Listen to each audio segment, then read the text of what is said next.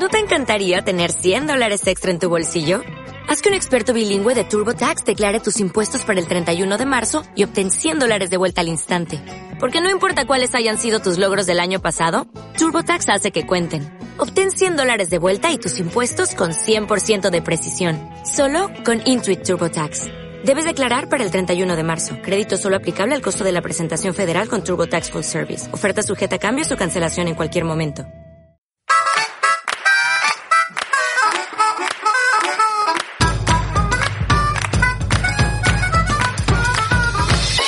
Enjuegados con Edu Pascual.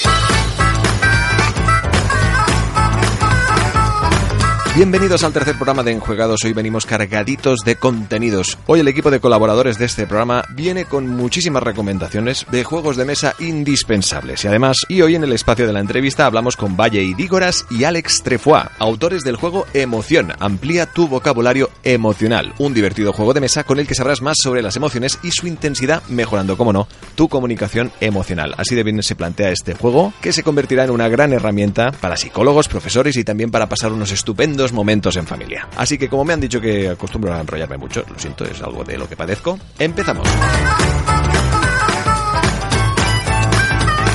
Enjuegados, el Ludo Podcast. Y empezamos como siempre con la disección de Piro, que llega ya a su tercer capítulo, su tercer reseña, donde nos disecciona uno de esos juegos que son dignos de admirar. Le escuchamos. La disección de Piro. Muy buenas, soy Piru y esta es mi disección de juegos de mesa. Hoy os vamos a hablar del Dice Forge, un juego de 2017 que edita en nuestro país Asmodee y que además ha tenido un montón de nominaciones y de premios. Entre ellos, en España le hemos dado el premio en Córdoba al mejor juego del año. Este Dice Forge, eh, de 2 a 4 jugadores y una media horita de duración, está diseñado por Regis Bonessen y artista de Bibone. Como podéis comprobar, mi francés es igual de malo que mi inglés. En este juego interpretamos a unos héroes que intentan demostrar a los dioses su valía. Para ello hacen una serie de misiones e intentan conseguir gloria por el camino. Al final de la partida el jugador que tenga más gloria es el jugador que gana. Eh, eh, realmente detrás de este planteamiento se encuentra un juego muy sencillo, de corte familiar, en el que podemos eh, echar partidas muy rápidas y detrás, como suena el nombre, Dice Forge, lo que hay es una forja de dados. ¿Qué es la forja de dados? Pues al principio de la partida empezaremos con dos dados básicos y esos dos dados básicos tendrán unas caras muy sencillas. Iremos jugando, iremos acumulando oro y recursos y podremos cambiar esas caras por caras que nos den más dinero, más recursos, incluso más gloria. Gastamos dinero, cambiamos las caras y cada vez que lancemos otra vez nuestro dado tendrá las caras nuevas más optimizadas y podremos jugar a, intentar, a intentar conseguir mejor las misiones o intentar conseguir mayor oro o mayor, mayor gloria.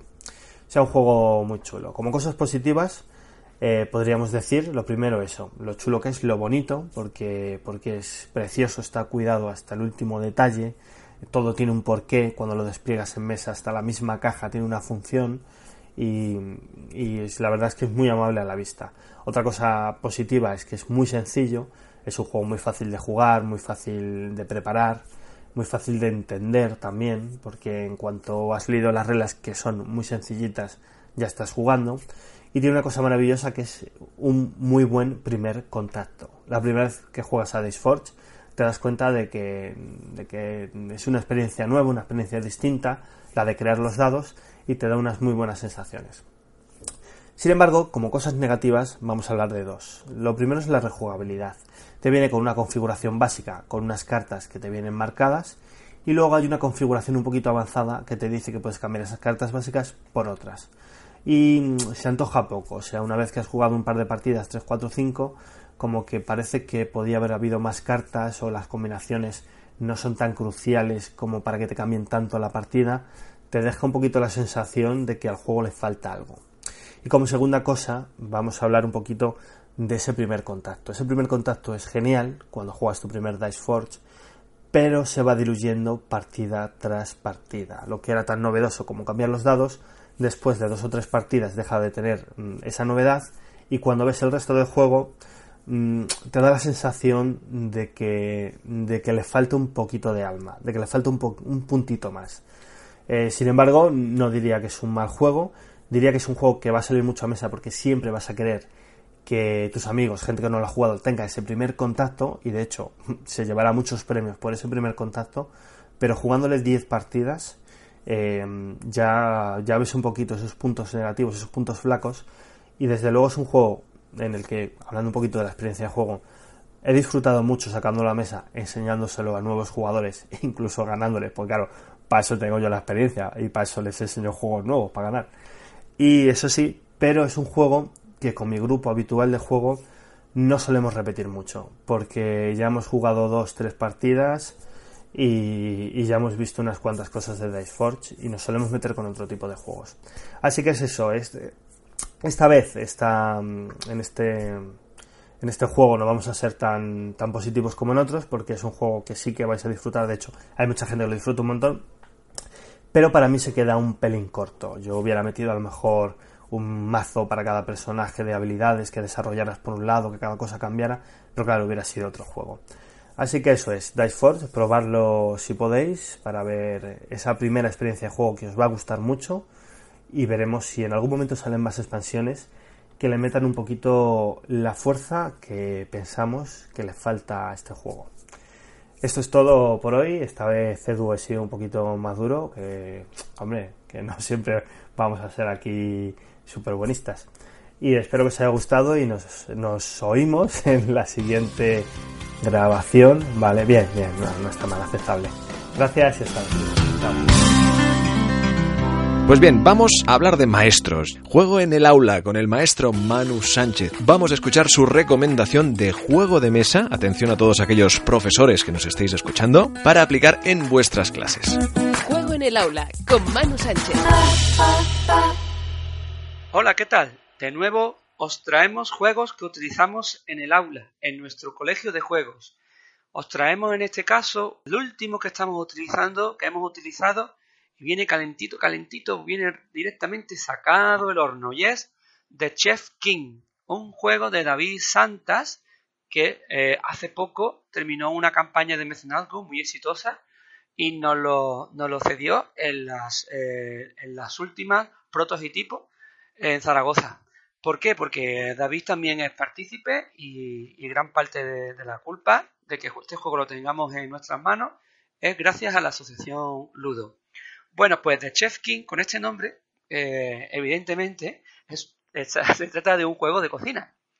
Eh, a los Masterchef, vamos, sin duda alguna. Es un programa donde los participantes tendrán que presentar los platos más saludables para ganar este torneo llamado The Chef King.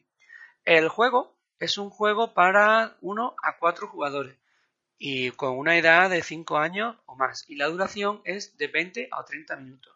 Nosotros lo hemos utilizado en clase y en casa, pero no hemos utilizado en la modalidad que trae que viene con el juego solitario.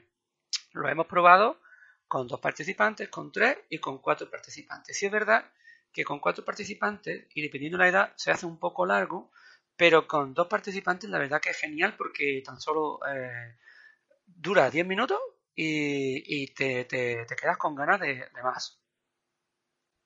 Cuando desplegamos el juego, eh, lo desplegamos en forma de un tablero de cuatro alas donde está dividido en secciones que podemos encontrar en cualquier mercado o cualquier gran supermercado.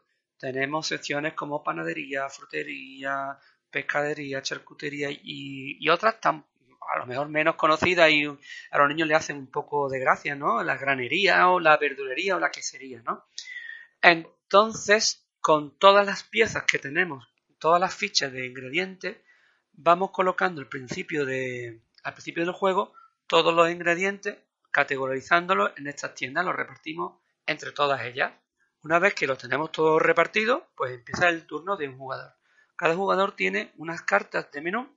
Bueno, de menú no, en realidad son de platos, eh, son cartas que eh, están distribuidas o están organizadas en dos colores, el amarillo que son los desayunos y las meriendas, y la verde, que son los almuerzos y la cena.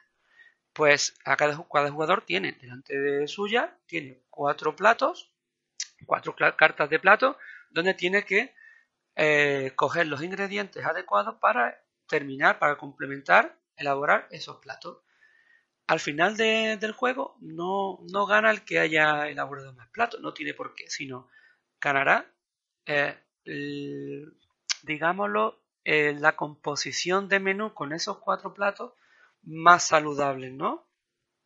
Desde primera hora, la verdad es que David nos deja muy clarito ¿no? que el juego es educativo y, y didáctico porque le da muchísima importancia a combinaciones y alimentos más saludables, ¿no? Unos que otros.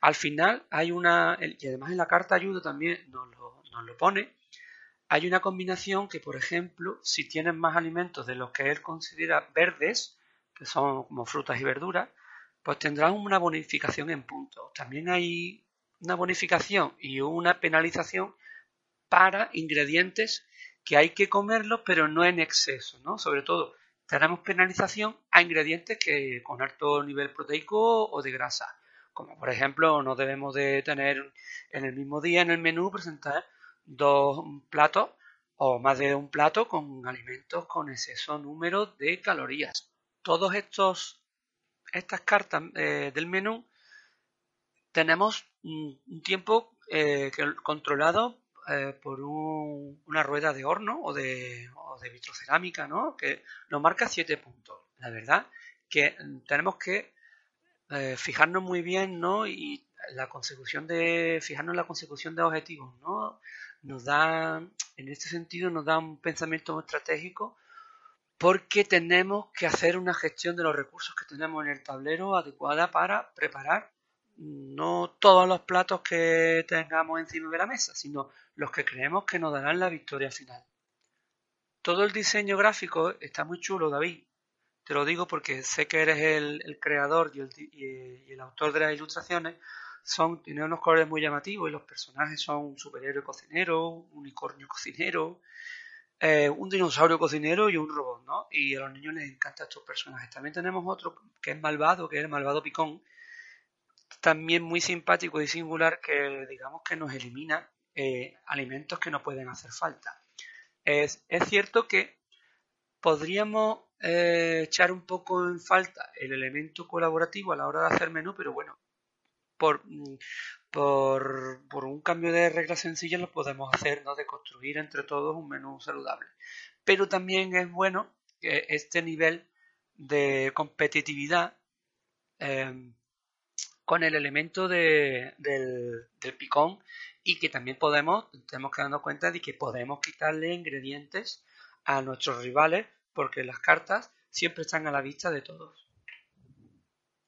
¿Para qué utilizamos el juego en clase, en el aula? Pues evidentemente, como podéis imaginar, pues se trataría para trabajar todo el bloque de ciencias naturales de la nutrición, ¿no? La alimentación y todo lo relacionado con este gran bloque que se, ve en la primaria, infantil y en secundaria. Aunque sí es verdad que este juego, al ser para mayores de 5 años en secundaria, como que no lo vamos a utilizar seguramente, aunque podamos utilizarlo de otra manera porque con el simple hecho de tener todos los ingredientes individuales, agrupándolos en las diferentes localizaciones del tablero, se nos ocurre que podemos construir una rueda de alimentos o una pirámide alimenticia. Nos gusta también mucho porque eh, en cada carta viene un número con la cantidad de calorías que tiene ese plato y eh, matemáticamente hacemos el cálculo mental o lo podemos hacer ayudado con, papel y lápiz para hacer cuentas con centenas, incluso llegando a la unidad de millar. Así que también las matemáticas se puede trabajar de una manera bastante eficiente. Bueno, yo recuerdo que las matemáticas no son solo números. Aquí también hay un pensamiento matemático, ¿no? En la elección de las estrategias y la toma de decisiones, aparte de la, la monitorización constante de los jugadores que tienen que ver qué alimento coge, qué alimento no coge, ¿vale? a nivel lingüístico, aunque todos los juegos eh, hablamos, comentamos, sí sería interesante de que cada vez que, el participante elija uno de los alimentos o vaya a una tienda, una parte del mercado, lo vocalice, ¿no? Lo diga en voz alta, ¿no? Pues me voy a la, pescadería, a la pescadería y cojo el salmón para hacer la ensalada con salmón. Todo eh, de forma verbalizada ayuda mucho también a la comprensión, no solo a conseguir un vocabulario más amplio. Nos ayuda mucho a aprender todos estos conceptos eh, nutricionales. Luego, además, eh, con el simple hecho de tener el tablero desplegado y, la, partida ya montada, es muy fácil de ver cómo se juega. Estamos desarrollando lo que se llama el aprender a aprender. Con un par de frases, el alumno, el participante, está jugando. No hace falta mucho más. Con el aspecto visual que tiene, ayuda mucho a este proceso. Creo que es un punto de partida estupendo para trabajar todos estos temas de alimentación o incluso proponerlo como un, mm, un reto final a la hora de cualquier gamificación, ¿no? Porque el picón puede ser también un malvado que al que podemos, al que tendremos que, que vencer podemos poner el juego como una recompensa, ¿no? Si todo aquel participante que haya estado trabajando en clase en ese área puede jugar a The Chef King. Pues nada, eh, lo dicho, nos ha gustado mucho el, eh, este, este juego de David, de David Santa. Os lo recomiendo a todos para trabajarlo en clase y en el aula. Y nos escuchamos en el siguiente programa. Un saludo desde nuestro cole de juego. Adiós. Quedaros con esta web, Juegos y Dados. Sí, señor. En esta web encontraréis todas las reseñas de todos los juegos de mesa, gracias al gran trabajo de Rubén Sánchez, que también tiene su canal de YouTube donde podéis ver todos los análisis de juegos de mesa y también de rol, entre muchos otros. Pero nos quedamos con este, con juegos de rol de mesa. Efectivamente, esta es la sección de Rubén Sánchez. Pues sí, estamos otra vez aquí con vuestra sección favorita, la sección de rol de mesa de Enjuegados. En este programa de hoy me gustaría hablaros de un clásico que ha sido renovado y publicado al castellano recientemente en nuestro país y que está golpeando muy fuerte. No es otro que Dungeons and Dragons. Rol de mesa. Como siempre me gustaría empezar haciéndoos una breve presentación del juego, ya que Dungeons and Dragons es un juego que cuenta ya con la friolera de 44 años de historia. Su primera edición, diseño original de Gary Gigax, aparecía en el año 1974 con una pequeña tirada de mil copias que tardaría poco menos de un año en venderse. Fue una grata sorpresa, incluida para el propio Gary Gigax. Eh, durante estos 44 años ha sufrido diversas modificaciones, diversas versiones, eh, pasando por la, lo que fue la conocida la segunda edición como Advanced Dungeons Dragons. Luego aparecería más tarde la tercera edición y una tercera edición mejorada, la conocida como 3.5, hasta que eh, en los últimos años saliera la cuarta edición, aquella, aquella edición que saliera a la vez del famoso WoW, ¿no? Y que no causara, la verdad es que mucha, mucha alegría entre la afición por el estilo y el cambio que sufrió. Y actualmente, o hace unos cuatro años aproximadamente en Wizards of the Coast hacen esta quinta edición del juego que se publica actualmente en castellano de la mano de Edge Ertentainen. Esta quinta edición, liderada por May Mills y Jeremy Crawford como jefes de equipo, con un gran equipo detrás de diseño, ha sido una versión muy mejorada, ¿no? Y con una vuelta a los orígenes de, aquel sabor añejo, ¿no? De lo que fue ese fantástico Dungeons and Dragons de Gary Gigax. Hecha esta presentación, hablemos ya de lo que es el juego, ¿no? Realmente Dungeons and Dragons es un juego de rol basado en la fantasía clásica, ¿no? Fantasía clásica como, como todos conoceréis del Señor de los Anillos por J.R.R. Tolkien o otras del estilo. En, en el juego los jugadores se interpretan ser eh, personajes de diferentes razas, ¿no? Podemos elegir entre las clásicas, ¿no? Como los humanos, los enanos, los elfos o los medianos y tenemos otras razas algo más infrecuentes como son los dracónidos, los gnomos, los semielfos, los semiorcos y los tieflings. Cada uno de estos personajes, cada una de estas razas, además pueden escoger entre diferentes subrazas que le confieren diferentes particularidades, ¿no? Como por ejemplo que un enano pueda ser de las colinas o de las montañas, o que un elfo pueda ser de la clase alto elfo, elfo de los bosques o un elfo oscuro. Además, los personajes para acabar de personalizarlos tienen eh, que escoger entre clases, ¿no? Digamos la, la profesión, la dedicación, ¿no? Que tienen estos personajes como aventureros, ¿no? En el juego.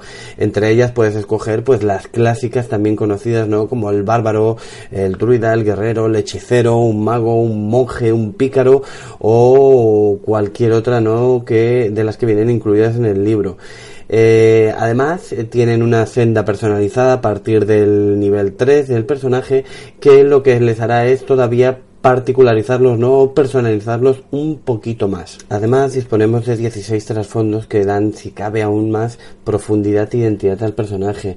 En esta los personajes pueden escoger entre ermitaño, héroe del pueblo o ser de ascendencia noble, que como os decía, lo que hace es darle bastante más profundidad para la interpretación del personaje. Eh, también tenemos la regla opcional inspiración, que lo que hace es que se recibe una serie de, de puntos, no un punto, a decir verdad, por realizar acciones heroicas como eh, socorrer a un desvalido o ayudar a algún personaje a costa de jugarte tú el pellejo, ¿no? Estos puntos luego lo podrán usar los eh, personajes para eh, recibir mejoras y ventajas en sus diferentes tiradas. Así pues, nos encontramos ante un juego de fantasía clásica en la que la mayoría de personas se sentirán muy cómodas al jugar, ya que todos tenemos las diferentes fuentes de inspiración como películas o diferentes libros de narrativa de fantasía que hay en el mercado. En cuanto al sistema de juego, es un juego que está basado en el de 20, ¿vale? El dado de 20 caras, en el que los jugadores deberán siempre tirar ese dado y añadirle su bonificador. Eh, por ejemplo, para las tiradas de habilidades, ¿no? Deberán eh, sumar su atributo, digamos, su característica básica, por ejemplo, inteligencia y el atributo, ¿no? La habilidad de investigación y sumar esas, esos dos valores a la tirada del dado de 20 para superar un nivel de dificultad marcado por el, por el director de juego, ¿no? Por el máster. En combate será muy parecido, salvo que no tiraremos contra un nivel de dificultad marcado por el máster, sino contra la CA, ¿no? La clase de armadura de la criatura a la que estamos atacando y que queremos impactar para poder herir. En esta nueva edición se han implementado muy bien algunas nuevas reglas de juego, como por ejemplo las tiradas con ventaja y desventaja. En estas se tiran dos dados de 20 caras y si estás tirando con ventaja te quedas con el dado más alto. Si estuvieras tirando con desventaja te quedarías con el dado más bajo.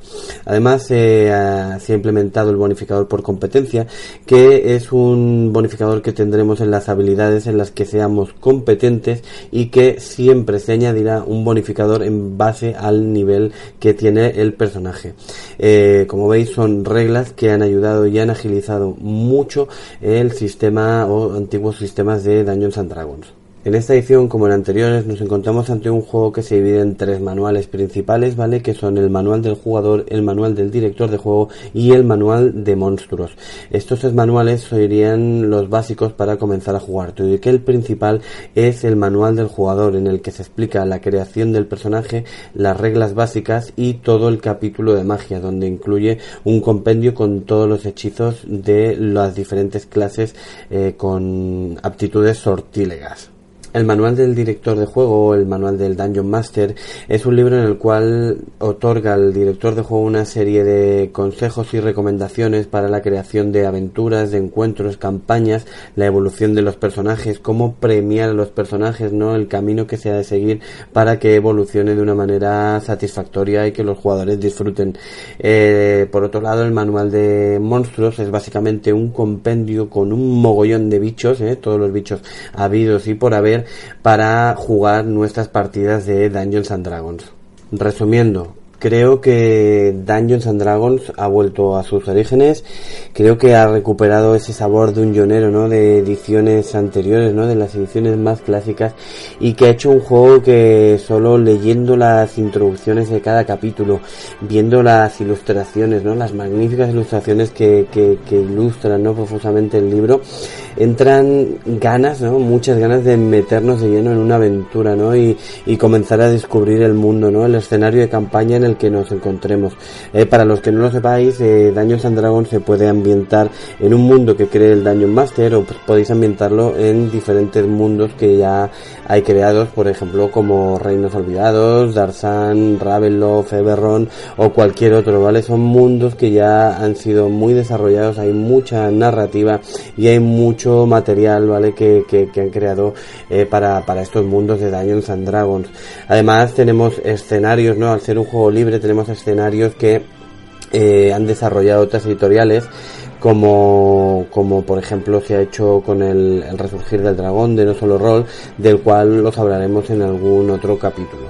Eh, creo que el sistema es sencillo tanto para jugadores que se están iniciando como para, para jugadores old school, ¿no? Jugadores que lleven mucho tiempo jugando y que es un sistema bastante friendly, ¿no? Para, para entrar es un sistema bastante agradable y que no cuesta crear el personaje ni jugar. Luego es evidente que se debe consultar las reglas como siempre, es un juego de rol, pero que seguramente será mm, de bastante fácil acceso para nuevos jugadores. Eh, resumiendo eh, una vez más creemos que el juego es eh, excelente que hemos eh, recuperado no que se ha recuperado ese sabor de un llanero clásico y que nos encontramos ante ante una de las mejores versiones del Dungeons and Dragons. Edu paso turno muchas gracias y hasta otra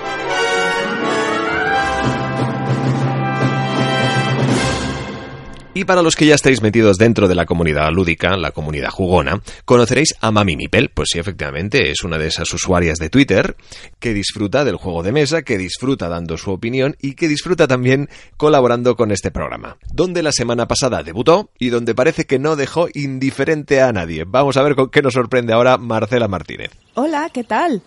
Si os gustan los juegos de mesa, es probable que hayáis iniciado en algún momento el proceloso camino de la evangelización lúdica, que consiste en intentar extender esta gran afición a familiares y amigos.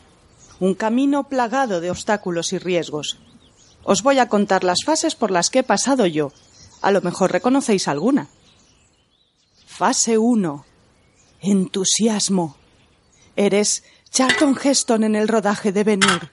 Estás súper metido en el guion. Esta película es mi vida. ¿Qué os pasa? ¿Por qué me miras todos así? Cuando compré mis primeros juegos, Agrícola, Pandemic, Dominion, me sentía como Yasmín en la alfombra voladora. Me preguntaba, ¿cómo se divierte la gente sin juegos de mesa? ¿Qué hacen los fines de semana si no juegan? Tenía que enseñarles esta afición tan maravillosa a todos, dar sentido a sus vidas. Así que compraba juegos sociales para más de seis jugadores, pensando en mi familia, en mis amigos. Los fines de semana me llevaba una bolsa llena, los sacaba todos en las sobremesas. A veces hasta jugábamos alguno. Éramos tan felices. Fase 2. Negación. Ya no queremos jugar contigo. Pero, ¿otra vez juegos? ¿Estos son distintos? ¿Pero cuántos tienes? ¿Y los juegas todos? ¿Y te sabes las reglas de todos? Pero no vamos a jugar todos los fines de semana, ¿no? Ah, que no os apetece jugar, que preferís estar ahí sentados en el sofá mirando el móvil. ¿Pero qué nos ha pasado? ¿Recordáis cómo reíamos con el Bang y el Saboter? Pero si el Aventureros al nos encantó. Fase 3. Negociación. Os prometo que cambiaré. Dadme otra oportunidad. A lo mejor he sido demasiado intensa y les he agobiado.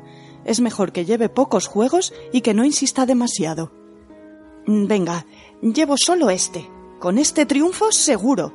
Simplemente lo pongo aquí, encima del mueble, y que ellos lo vean. Y si dicen algo, lo saco. Pues no dicen nada, ¿no? Voy a repasarme el reglamento aquí en el sofá. A lo mejor al verme les apetece. Pues parece que no me miran, ¿no? Ah, pero ¿hemos estado jugando mal al Seven Wonders? Fase 4. Ira. A la mierda. No sois dignos de mis juegos. No os apeteció en Nochebuena, ni en Navidad. No os apetece en Nochevieja, ni en Año Nuevo. Preferís ver la gala de la primera y hablar. Vale, puedo asumirlo. Soy una persona adulta y madura. No pasa nada. No perdamos la dignidad. Ante todo, elegancia. ¿Quién os necesita? Ya tengo a mis amigos jugones. Pues nada, allá donde fueres. All I want for Christmas es mi móvil y mi cargador. Sin rencores. No pienso traer juegos nunca más. Nos sentamos alrededor del café y el roscón y alguien dice, sácate algún jueguito de los tuyos y echamos una partidita. ¿No te has traído el Dixit? Ah. Fase 5. Filosofía de todo a Zen. El mejor maestro el fracaso es, dijo Yoda. ¿Acaso has sentido el dolor, la frustración y la ira como yo? No sufras. Es necesario tocar fondo para poder hacer pie e impulsarte de nuevo. Solo un jugón que conoce la oscuridad puede alcanzar la luz. El ludo nirvana. Ese nivel superior de conciencia, más allá de nuestro limitado plano físico, en el que la jugona sabia trasciende a las pasiones de la carne y a las necesidades humanas que nos esclavizan a este mundo material y por fin entiende que no hay maestros. La evangelización no existe. ¿Tu familia disfrutó mucho aquella tarde jugando a código secreto? Bien. Da gracias humildemente al cosmos por esos pequeños momentos de felicidad. Pero debes entender, joven Padawan, que las tardes de juegos con la familia son un fin en sí mismo, no un medio para llegar a un fin mayor. El objetivo de esa velada jugando al Resistencia a Avalon es pasarlo bien. No que tu familia se enganche y un día tu cuñado te diga Oh, mami, queremos más. ¿Conoces más juegos profundos y elegantes para pasar la tarde planificando, optimizando acciones y gestionando recursos incluso? Eso no pasará. La gente no pasa del Dixit al Castillos de Borgoña, y luego al Kailus, y luego en 1830, y luego al Virgin Queen. Para eso tienes a tus amigos y amigas, tu club y tus jornadas. Así que, hacedme caso. No evangelicéis. No sois la Real Academia de Juegos de Mesa. Relajaos. Disfrutad de la familia y los amigos. Seguro que les tenéis cariño por algún otro motivo. En el fondo son buenas personas, aunque no les gusten los juegos. Hay gente que hace otras cosas. Mm, ver películas, jugar al SingStar. Pero, una cosita. Llévate siempre el Dixit, por lo que pueda pasar. Adiós a todos, hasta la próxima, Edu. Volved pronto. Enjuegados, el Ludo Llega el espacio de Nuria Casellas, Nucaica en Twitter, que hoy nos sorprende con nuevo contenido. Hola gamers, estoy otra vez aquí para contaros algo más del mundillo de los creadores y creadoras de juegos. En el anterior podcast os hablé de Love del Festival Internacional de Juegos de Cannes y en este os quería hablar de unas jornadas más próximas. El Prototipos celebrado el fin de semana del 2, 3 y 4 de marzo en Zaragoza. Conexión Nucaica. Cada año en Zaragoza la Asociación Nudo organiza las jornadas Prototipos. Esta asociación se constituyó en España a principios del 2011 con el objetivo de compartir conocimientos y experiencias e impulsar el reconocimiento de los autores, diseñadores gráficos, ilustradores, traductores o cualquiera que está relacionado con el ámbito de los juegos de mesa. La asociación Ludo se inspira en la ZAZ, la Spiele Autorenzunft, que se fundó en Alemania en 1991 y que tenía como principal intención dar importancia al creador que hay detrás de los juegos de mesa y también a todos aquellos que trabajan para llevar los juegos de mesa al público, como son todos los traductores e ilustradores, etc. La SAS es una de las asociaciones más importantes de autores de juegos de mesa en Europa. El Prototipos entonces es un encuentro para creadores y todos aquellos relacionados con el mundo de los juegos de mesa dedicado al testeo de prototipos. El Prototipos de este año reunió a más de 200 creadores de juegos en el Hotel Diagonal Plaza durante el viernes, sábado y el domingo. La novedad de este año no fue solo que se dobló la asistencia respecto al año pasado, sino que también se realizaron muchísimas actividades y conferencias. Algunos miembros de Ludo, como Paco Gómez, se ofrecieron para realizar conferencias durante este fin de semana. Él mismo realizó un par de conferencias sobre teoría de juegos en relación con las subastas y con las estrategias mixtas. Otros miembros de Ludo, como Joan Pons y Paul Jiménez, también presentaron una conferencia sobre la metodología de playtesting profesional, donde ofrecieron unas guías para ayudar tanto a los autores como a los testeadores a enfocar el playtesting.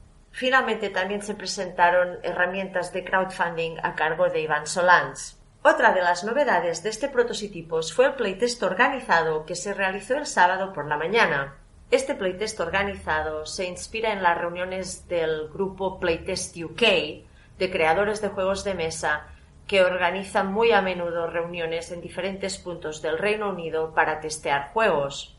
En las reuniones que son muy populares y donde atienden muchos creadores, se organiza el testeo en forma de rondas con tiempo limitado para facilitar que todos los creadores que asisten puedan testear sus juegos. En el Prototipos nos interesaba crear un espacio donde pudiéramos ver si este formato también era interesante para facilitar el testeo de juegos, especialmente entre las personas que atienden por primera vez el prototipos o simplemente donde quisieran ver el funcionamiento de un playtest organizado. La finalidad de este evento, que promovimos Joan Pons, Eloy Pujadas, Ferran Renalias y yo misma, es que todos los asistentes pudieran testear su prototipo y también recibir feedback. El evento se dividió en varias rondas de testeo de diferentes tiempos. Durante una ronda, el creador debía presentar brevemente su juego y proceder a jugarlo con los testeadores. Se recomendaba o se fomentaba que los comentarios o las evaluaciones se realizaran solo al final del, del testeo. Antes de finalizar la ronda, los organizadores avisábamos unos 10 minutos, 15 minutos antes para facilitar la entrega de valoraciones incluso por escrito. Este tipo de playtest no es solo importante y necesario para fomentar que todos los creadores que asisten a eventos puedan testear sus prototipos, sino que también es muy importante y necesario para aprender a presentar tus juegos como creador. Este tipo de testeo no es solo muy útil para facilitar que todos los creadores puedan testear sus juegos, cuando asisten a un evento, sino que también es muy útil para que aprendamos como creadores a presentar nuestro juego, a sintetizar sus reglas y a ser muy breves. En muchos casos ah, queremos presentar nuestros juegos a editoriales o al público en general en, en muchas demostraciones. Este tipo de eventos nos permiten entrenar y nos permiten ver cómo podemos explicar mejor nuestro juego. En este sentido, sería muy interesante, y lanzo la idea desde aquí, para que el año que viene no solo pudiéramos hacer otra sesión de este tipo, sino que también pudiéramos añadir otras de eh, testeo a ciegas de prototipos. El testeo a ciegas es también muy interesante porque lo que se hace es testear el juego y sus reglas sin que el creador las explique. Se testea directamente sobre reglas escritas de manera que lo que se puede saber es si las reglas están bien escritas, si los pasos están bien detallados y así el creador puede ver si su juego se juega siguiendo lo que él tenía pensado y si las reglas son claras y establecen el orden, eh, el orden de juego correcto.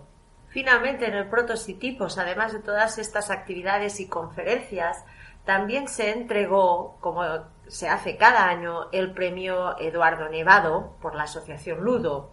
Este premio reconoce la labor destacada de bien una persona o un colectivo en la difusión de los juegos de mesa y la defensa de la figura del autor. Se ha entregado en ediciones anteriores a asociaciones como Ayudar Jugando o Joc Square y también a personalidades como Oriol Comas y Paco Gurney. Este año el premio se entregó a Manu Sánchez, que muchos conocerán como el maestro Manu, y quizá lo seguís en Twitter o en otros medios, por su labor de utilizar el juego como método de aprendizaje para fomentar la creatividad en las aulas. Mi sincera enhorabuena por este reconocimiento.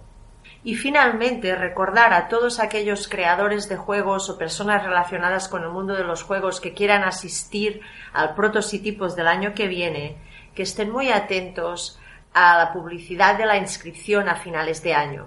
Este evento es un evento por inscripción previa y por lo tanto se tiene que estar muy pendiente de las fechas cuando se abre la inscripción. Hasta aquí la charla de hoy sobre prototipos. Muchas gracias por escucharme y nos vemos muy pronto. Iván Martín y Daniel Mayoralas. Estos son los dos protagonistas de Ludo Noticias, esa web donde también podéis encontrar todas las noticias referentes al mundo de los juegos de mesa. Y aquí en Enjuegados nos traen una selección de todas ellas en formato breve. ¿Y qué nombre le pusimos? Pues Ludo Breves. Si es que no podemos ser más originales. Hola Edu y muchas gracias. Bienvenidos a una nueva entrega de Ludo Breves. Como siempre os contaremos un poquito cómo está el panorama de la actualidad en los juegos de mesa y en esta ocasión sí estamos ya los dos totalmente disponibles para contaros que es a lo que tenéis que estar atentos en estos días. Sin más, pasamos a contaros todas las novedades. Asmodee está en venta. Bueno, o al menos eso es lo que asegura la web de economía BusDirect, de que el grupo Duraceo está valorando la posibilidad de vender la parte propiedad de Asmodee o bien a un gigante juguetero, se habla de Hasbro, o sacar la compañía directamente en bolsa. Además, la propia empresa ha sacado una nueva división, Asmodee Entertainment, cuya función será hacer películas, novelas y demás contenido transmedia eh, basado en sus juegos de mesa. Dixit, la película, mmm, no lo veo. Llega el momento de las pistolas, y no es para atracarnos. Hablamos de Bank, Armados y Peligrosos, una expansión para conocido juego de cartas, en el cual se representan a pistoleros que tienen que matarse unos a otros para ser el que queda en la ciudad, y en este caso lo que se añade son 28 cartas de acción, 8 personajes nuevos y también nuevas mecánicas que permiten la utilización de ciertos tokens para una de los grandes añadidos, que son las cartas peligrosas. Estas, ya os anticipamos, que son muy potentes, pero eso sí, hay que activarlas. Y para activarlas hay que utilizar lo mencionado, los tokens. El precio de esta expansión va a ser 19.95, viene de la mano de Edge, y solamente queremos eh, daros una pequeña información. No perdáis de vista al predicador y sobre todo a Red Ring. Y pasamos ahora al universo de Harry Potter. Además del juego de miniaturas que editará Night Models, a Gamma Trade Show se han anunciado tres nuevos juegos. El primero es un código secreto de Harry Potter. A este paso van a hacer código secreto de cualquier cosa, ya solo falta código secreto Chutulhu. Una versión de Moonskin de lujo, que será la primera edición de este tipo de juegos en que tendrá fotografías reales para aprovechar obviamente la licencia de la película. Y el más interesante es la expansión para Hogwarts Battles titulado Dueling Club, donde podremos reproducir los duelos que realizan los aprendices de mago, como se ve en la segunda película de la saga. Es un juego competitivo para dos jugadores y todos estos juegos llegarán a finales de año. Si te gustan las minis y te gusta China, no debes perderte Journey, la ira de los demonios. ¿Y qué es este juego? Pues muy sencillo. Son cuatro peregrinos que van caminando por el lejano oriente, en este caso como hemos indicado China, que tienen que intentar acabar con los demonios a través de los sutras. Un juego de minis, cooperativo, sí, sí, de esos que hay que ayudarse, nada de hacer cosas feas los unos a los otros y que ya ha conseguido financiación. Eh, fue presentado en la Game On donde pudimos ver unas miniaturas de una calidad bastante interesante y descubrimos eh, un montón de misiones, unas 10 más o menos para empezar, y que el sistema de juego es dinámico y bastante rápido. Como os decimos, eh, este juego cooperativo eh, busca utilizar miniaturas, cartas, eh, tableros, hay de todo, o lo podemos confirmar ya. ¿Por qué os damos la noticia? Muy sencillo, esta primavera Journey estará disponible. Por lo tanto, muy atentos a lo que os gustan los juegos de la minis, los que os gustan los cooperativos de la mano de Edge. Wizard ha desvelado el título del juego basado en Magic. Heroes of Dominaria será un Eurogame en el que los jugadores tomarán el papel de exploradores que deberán de buscar fuentes de maná y luchar contra la cábala. El juego se editará en dos ediciones, una normal y otra premium que tendrá miniaturas de 28 milímetros presentadas. Heroes of Dominaria llegará al mercado del verano de 2018. Hemos hablado de vaqueros, de Harry Potter, nos queda despacio, no queda otra. Toca Star Wars, concretamente Star Wars Legend. Este esperadísimo juego ya está a la venta, Fantasy Flight Games, un título eh, para dos jugadores, uno lleva el Imperio, otro lleva los Rebeldes, que novedad, y hablamos de partidas que se pueden alargar hasta 3 horas cuando ya se sabe nada de poquito tiempo. Básicamente, los rebeldes tienen que acabar con el imperio que los tiene subyugados, yo bien que me alegro, tengo decirlo, y eh, hablamos del juego básico que tiene 33 miniaturas, barricadas de plástico, nada menos que 15 dados. Cuidadito cuando tengáis que tirar en la batalla, no os digo nada. La torre de dados se hace indispensable. Plantillas de movimientos, cartas de mando, cartas de batalla, vamos, un porrón de cosas. Y como hay un porrón de cosas, ya os decimos lo que cuesta. 90 euros en la broma. Picar billete vais a picar. Porque aparte de este básico, vais a tener expansiones una tras otra, una tras otra. Y no voy a seguir más. Y nos vamos de convenciones porque el fin de semana del 18 se celebró la South by Southways en Austin, Texas. Una convención que aunque empezó centrada en la tecnología y la música, ha abierto su ámbito e incluye desde 2014 los juegos de mesa. En esta convención se dan dos premios uno a un juego independiente y otro pues a un bombazo que ha apostado por la innovación y ha descubierto mecánicas nuevas. En el caso del juego independiente, el ganador ha sido Sol, Last Days of a Star, en el que um, los habitantes de un planeta lanzan una misión espacial intentando revivir su sol moribundo. El juego fue financiado por Kickstarter y el juego del año, el, ese que ha descubierto mecánicas nuevas, que ha sido un bombazo y que ha triunfado en todo el mundo, pues ya sabéis cuál es, Gloomhaven, que lo más probable es que lo veamos muy pronto en España. Y esto ha sido todo. Hasta aquí hemos llegado con las Ludo Breves y en la próxima entrega os contaremos más cositas interesantes de juegos que están por llegar, premios que se van a recibir y como siempre os decimos, toda la información en ludonoticias.com. Muchas gracias por todo, Edu.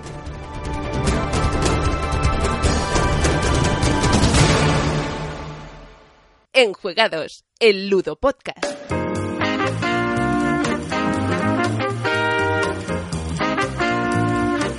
Decía el escritor y psicólogo Daniel eh, Goleman que la inteligencia emocional representa el 80% del éxito en la vida. Sin embargo, muchos de nosotros no somos conscientes de que la tenemos hasta que la redescubrimos o bien aprendemos incluso a gestionarla e incluso también aprendemos que el resto de personas eh, puedan, puedan tenerla y de esta forma nos pueda ayudar, pues, por, ejemplo, a mejorar en nuestras relaciones personales, en la comunicación con los demás, en el desarrollo de la empatía, en el aumento de nuestra autoconfianza y en general nos hace ser más positivos. Pues hoy os queremos traer en Enjuegados una propuesta de un juego de mesa llamado Emoción, Alex Trefois.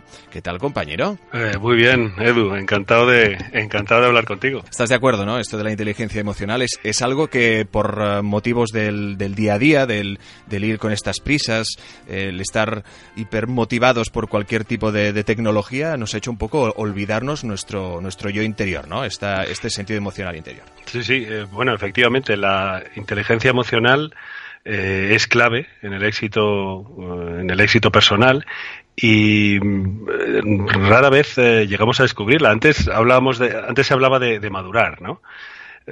creo que hoy, hoy en día nos cuesta madurar. Nos cuesta madurar porque además tampoco sabemos muy bien cómo hacerlo, ni tenemos unos modelos muy claros, ¿no? Entonces, sí que aprender a, reconocer nuestras emociones y a gestionarlas realmente em, puede marcar una diferencia entre cómo nos sentíamos antes, cómo mm, era nuestra vida antes y cómo puede llegar a ser, ¿no?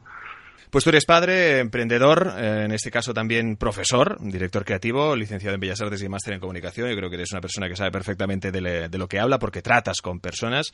Ah, junto con la que es tu mujer, que es uh, Valle Idígoras, que también es eh, ilustradora, cuentista, que esto me ha encantado, licenciada también en Bellas Artes y posgrado de Educación Emocional. Como bien te decía y que no te quería cortar, los dos conocéis bien cómo es el hecho de tratar con personas que al fin y al cabo son sacos de emociones. Eh, sí, sí, y, pero te diría más, eh, a ver, nosotros mm, estamos en el camino de la inteligencia emocional. ¿eh? Ya me encantaría a mí decir, bueno, yo es que hace tiempo que me inicié en esto y ahora mismo tengo un control sobre mis emociones y, las gestiono estupendamente.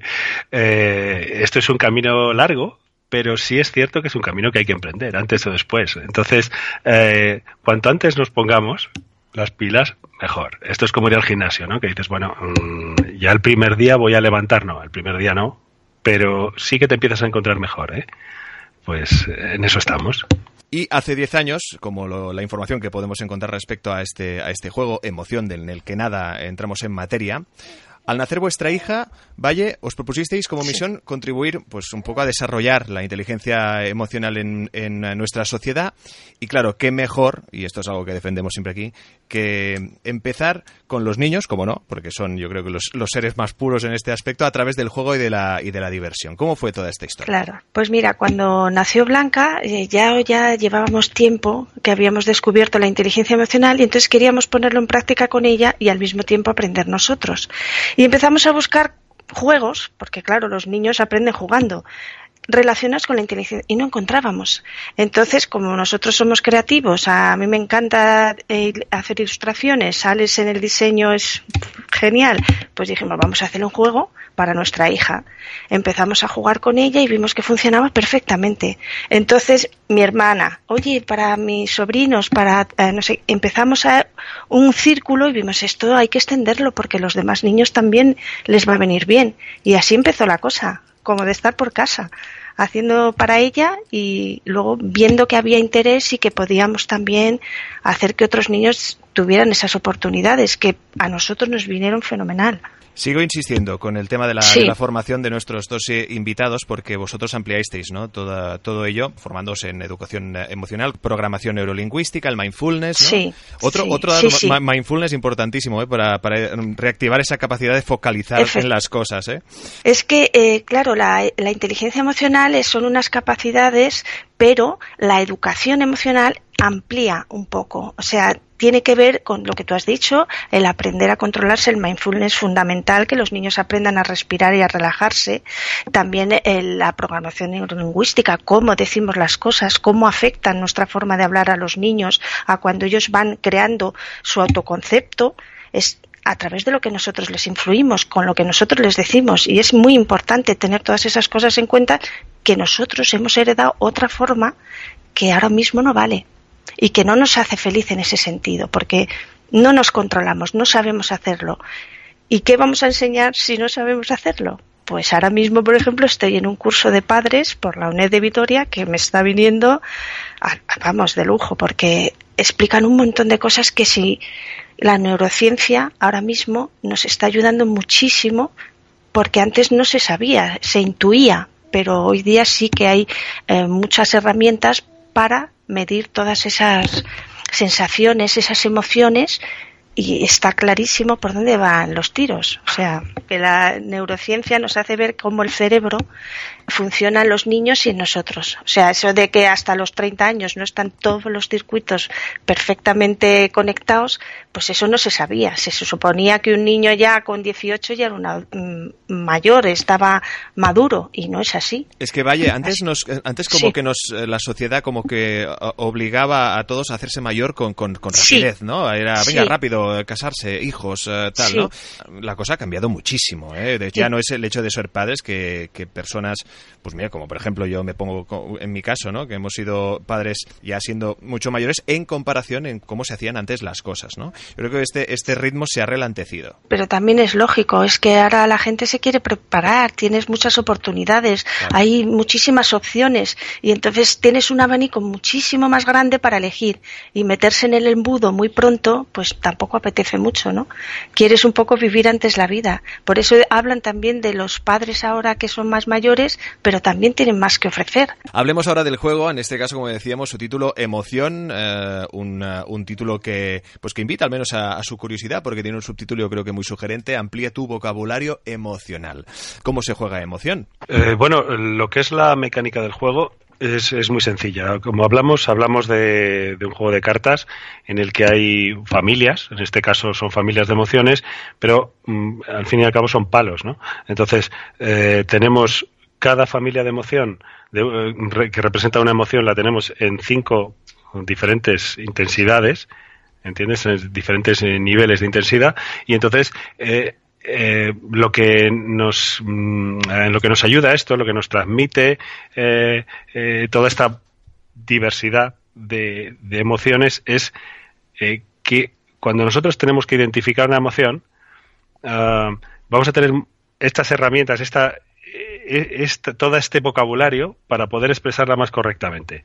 ¿De acuerdo? Entonces, vamos a ser más capaces de pensar en cómo nos sentimos. No es lo mismo tener un temor a cierta cosa que tener terror o, espanto por algo. ¿Entiendes? Entonces, eh, a la hora de jugar, lo que estamos haciendo es simplemente un juego de, familias o un juego de palos. Por ejemplo, eh, la mecánica y una mecánica, una de las maneras de jugar es como en el 1. Eh, tú vas echando eh, o de la misma familia o de la misma intensidad.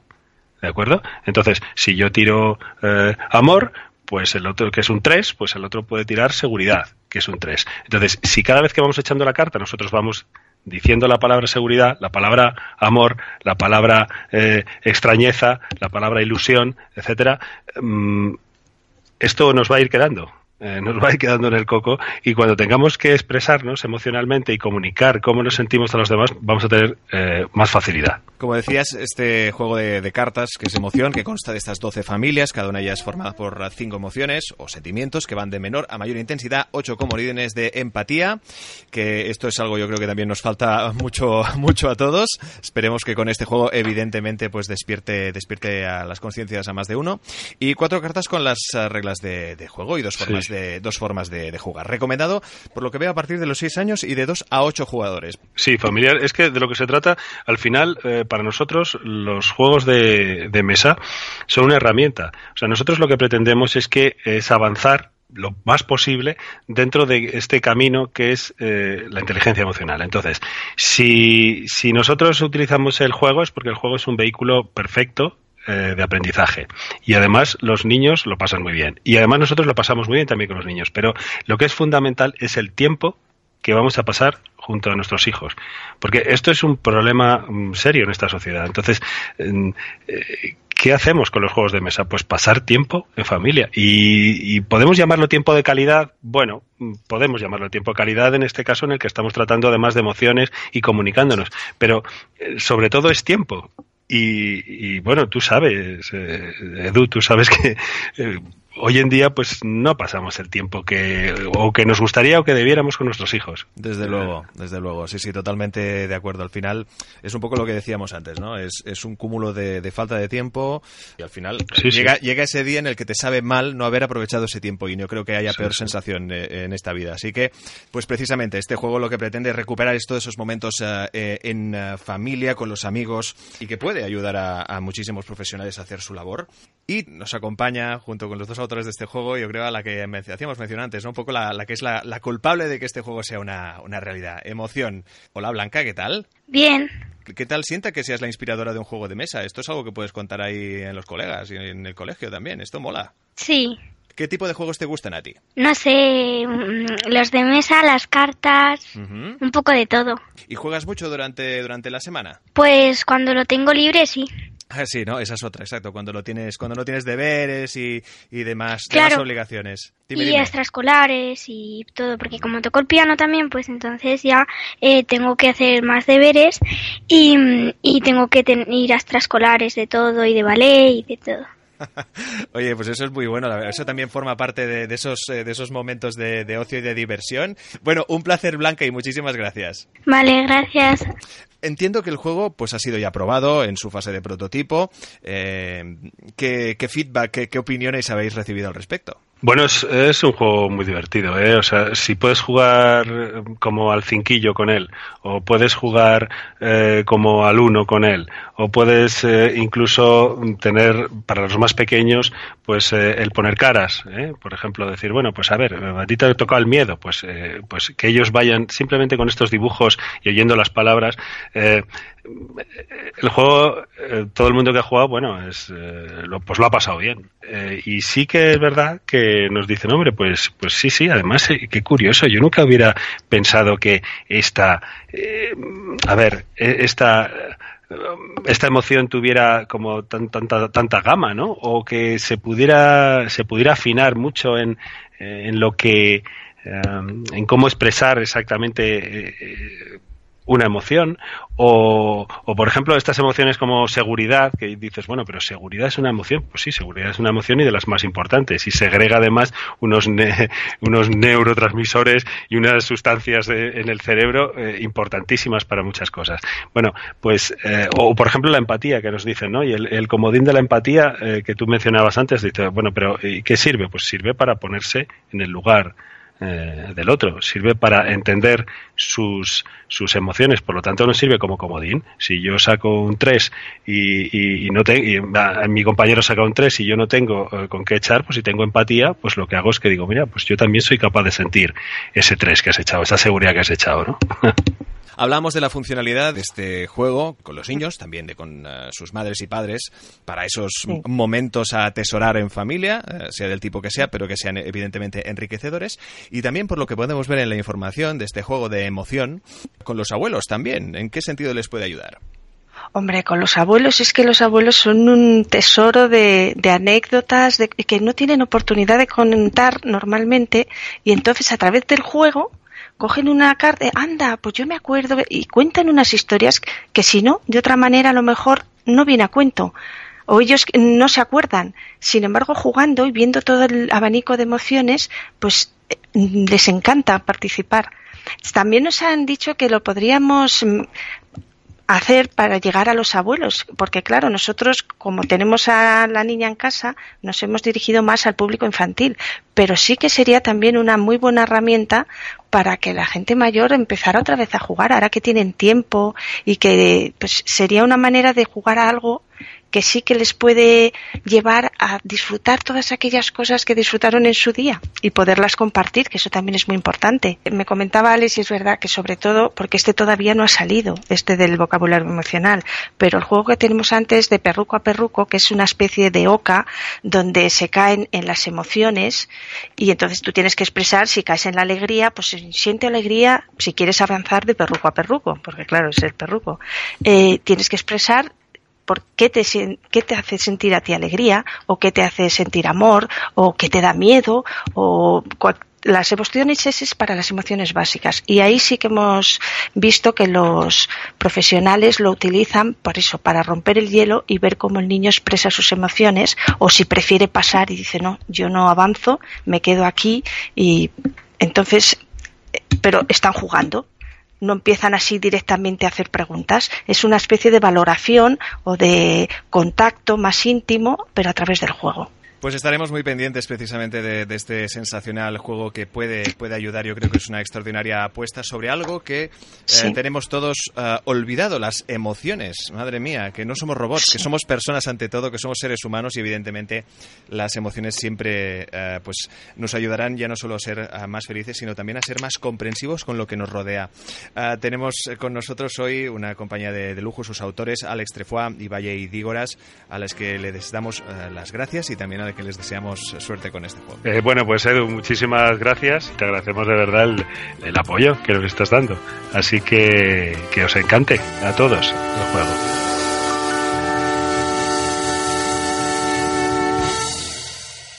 Aquí Paz y después juego. Ese es el apartado editorial donde Paz Navarro nos da su opinión respecto a todo aquello relacionado con el mundo lúdico y del que estamos seguros dará que hablar. La escuchamos.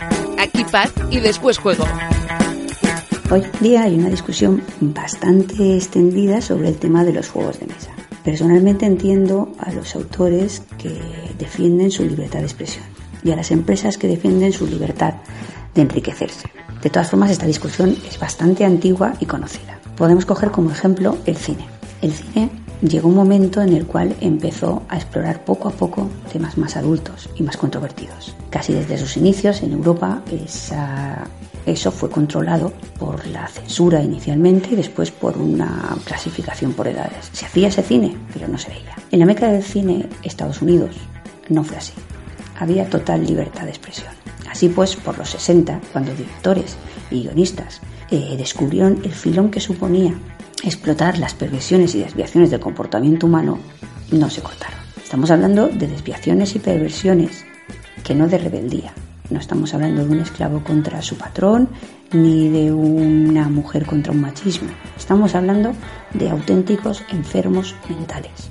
Gente que es dañina para la sociedad y para ellos mismos. El boom hizo incluso que productoras con bajo presupuesto aprovecharan ese filón introduciéndolo en películas casi sin justificación, introduciendo violencia gratuita, sexo explícito y todos esos elementos baratos para atraer público y enriquecerse. ¿Se prohibió? Pues no. ¿Por qué? Muy sencillo. Yo ofrezco y me compran. Si yo no ofrezco, el otro mm, ofrecerá y le comprarán a él. Y yo me iré a la mierda. Por aquel entonces había un problema en gordo. Claro, en Estados Unidos la libertad de expresión pesaba por encima de todo. Había una libertad de expresión por la cual tú podías expresarte en relación a lo sexual, lo violento, lo profano, lo insolente, de una manera libre. Tu libertad de expresión estaba por encima de todo. Sin embargo, a Dios gracias, acabaron habiendo procesos judiciales en los cuales el Tribunal Supremo defendió los derechos de los menores por encima de esa libertad de expresión. Eh, hay dos casos famosos que ahora mismo no recuerdo, por los cuales el Tribunal Superior, aunque bien defendió la libertad de expresión del productor, antepuso a esa libertad de expresión los derechos del menor. Así, eso impulsó la creación de esa clasificación por edades y esa clasificación por géneros, de manera que no esa libertad de expresión que tiene el creador no dañara a la infancia o a los jóvenes. Y os preguntaréis por qué no se ha cascado este rollo. Bueno, pues ahora va la explicación. Actualmente en el mundo de los juegos de mesa está pasando lo mismo que pasó con Psicosis. Ahora mismo estamos comprobando que esa agresión, esa violencia, esas petas al aire venden y venden con facilidad. Y cuanto más bruto y más animal es el tema, parece ser que más gracia hace y más posibilidades hay de vender el producto. Así que el morbo y la perversión vende. Tampoco hemos descubierto el duplex. Así que como si estuviésemos en los inicios del cine, los grandes editores y los pequeños artistas y las pequeñas ediciones saben perfectamente que si tiran hacia esos temas tienen más posibilidades de vender el producto. En este punto os podría preguntar las mismas preguntas. ¿Por qué no se prohíbe? ¿Y por qué? Creo que sabéis responder las preguntas y el ser humano no ha evolucionado más allá de los 60. ¿Cuál es mi propuesta llegados a este punto? En el cine continúa habiendo el problema de que las películas son accesibles, pero no están públicamente expuestas. Así que, en mi opinión personal, deberíamos tender como mínimo hacia ese control. La clasificación por edades de los juegos debería incluir la temática en su estudio. La temática es fuerte, la temática debería tenerse en cuenta a la hora de ofrecer a un niño un juego. Los temas que se puedan clasificar como socialmente inaceptables, que contengan violencia denunciable, sexo denunciable, injusticia denunciable y todos comportamientos ilegales, tendrían que tener sus propias vías de difusión y estar separadas de, la, de los productos que no tienen esos contenidos. Lo siento, en los videoclubs todos hemos visto la cortinilla para clasificados X y nadie ha muerto. Así que personalmente soy partidaria más de un control social de la difusión de esos contenidos y que la venta de juegos para niños y para jóvenes esté alejada de esos productos. Esos productos son productos para adultos y como tales deberían venderse y promocionarse. Venderle a un niño un juego con un comportamiento socialmente ilegal es, desde mi punto de vista, inaceptable. Y hasta aquí el tercer programa de Enjuegados, un espacio lúdico pensado para todos aquellos tipos de jugadores y que pretende seguir dando voz a los juegos de mesa en nuestro país. Ya sabéis que nos podéis escuchar y descargar en nuestro perfil de iVoox y también seguirnos en Twitter y en Facebook arroba enjuegate. Y si tenéis más curiosidad, www.enjuegate.com. Gracias a todos y hasta la semana que viene.